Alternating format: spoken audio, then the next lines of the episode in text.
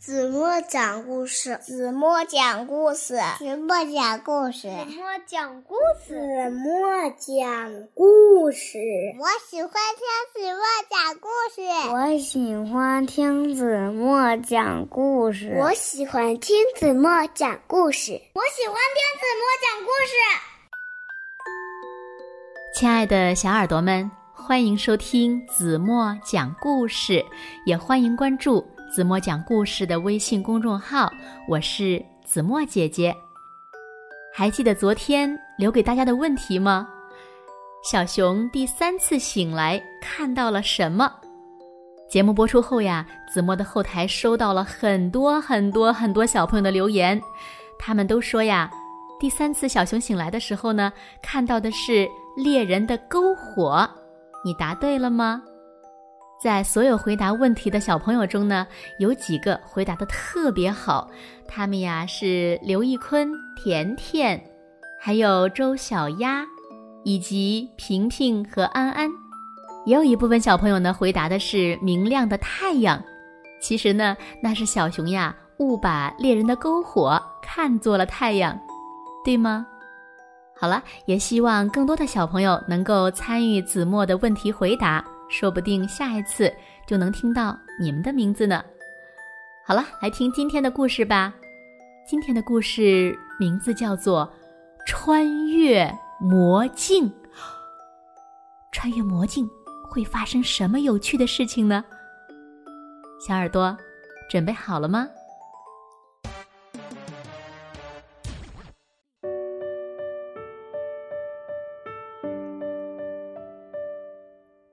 比坐在沙发上，他烦透了，看书也烦，玩玩具也烦，做什么都烦。他走进了客厅，那里呢也没有什么新鲜事儿。他回到楼上，在镜子里看到了他自己。嗯，看起来。很奇怪，可是怪在哪里呢？他伸手去摸镜子，却径直穿越而过。他来到了外面的街上，看上去呢还是原来的那条街，可真的是这样吗？一个隐身人从他身旁走过，只能看见帽子、衣服、裤子、鞋子和公文包。街角呢，有一个画架，画架上有一幅画，画中画着画中的画。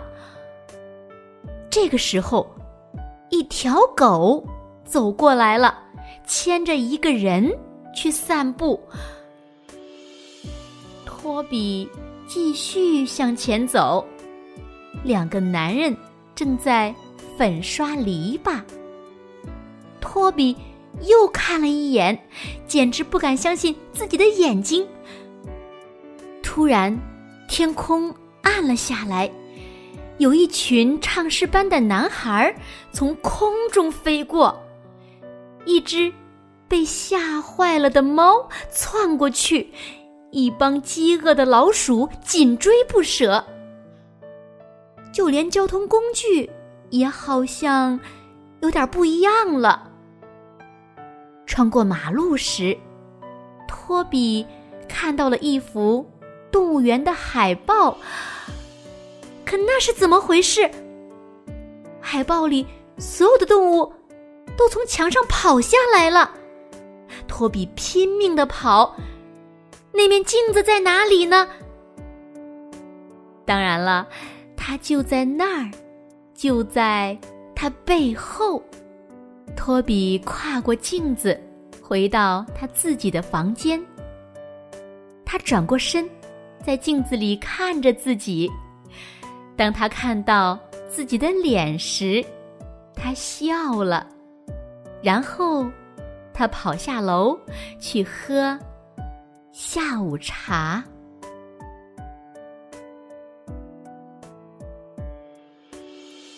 好了，亲爱的小耳朵们，今天的故事呀，子墨就为大家讲到这里了。那今天留给大家的问题有点难度哦，请小朋友们结合故事的名称猜一猜，这是一个什么样的故事？如果小朋友们猜到了，可以在评论区给子墨留言哦。当然了，如果你有什么有趣的经历，也可以和子墨和其他小朋友一起分享哦。好了，那今天就到这里吧。明天晚上八点半，子墨依然会在这里用一个好听的故事等你回来。你一定会回来的，对吗？好了，如果小朋友们喜欢听子墨讲的故事，不要忘了在文末点亮再看，给子墨加油哦。当然了，子墨也希望小朋友们把子墨讲的故事呢分享给更多的好朋友，让他们和你们一样。每天晚上都能听到子墨讲的好听的故事，好吗？现在睡觉时间到喽，轻轻的闭上眼睛，一起进入甜蜜的梦乡啦。晚安喽。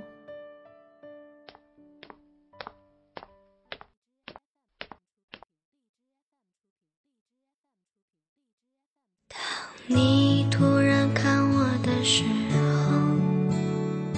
当话语开始多余的时候，当心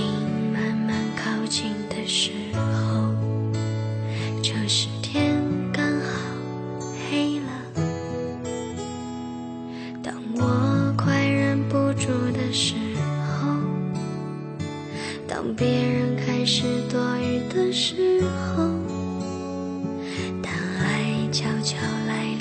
时候，这时天刚好黑了，无需言语，无尽浪漫，无限可能的夜晚。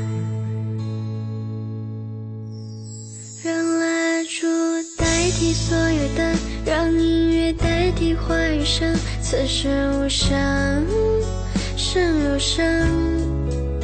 如果要我开口，只能说一句话，让我成为你的有可能。让 yes 代替所有 no，让勇敢代替所有就，刚下眉头却上心头。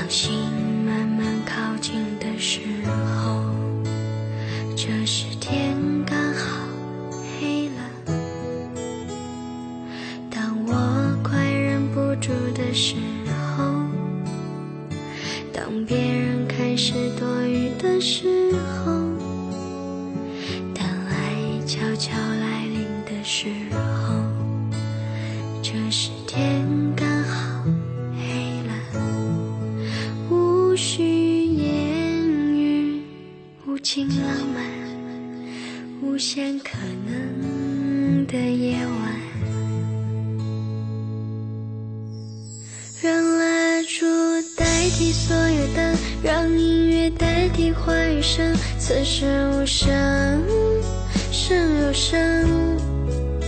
如果要我开口，只能说一句话，让我成为你的有可能。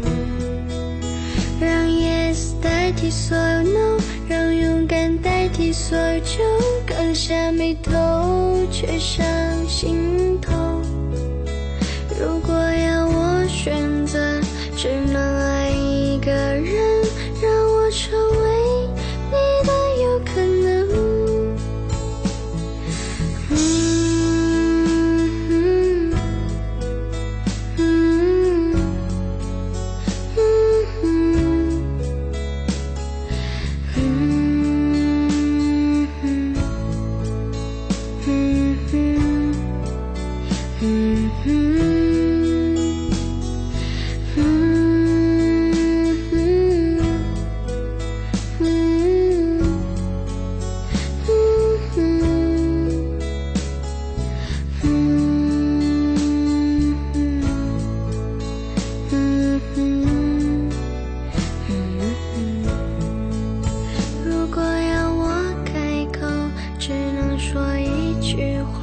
让我成为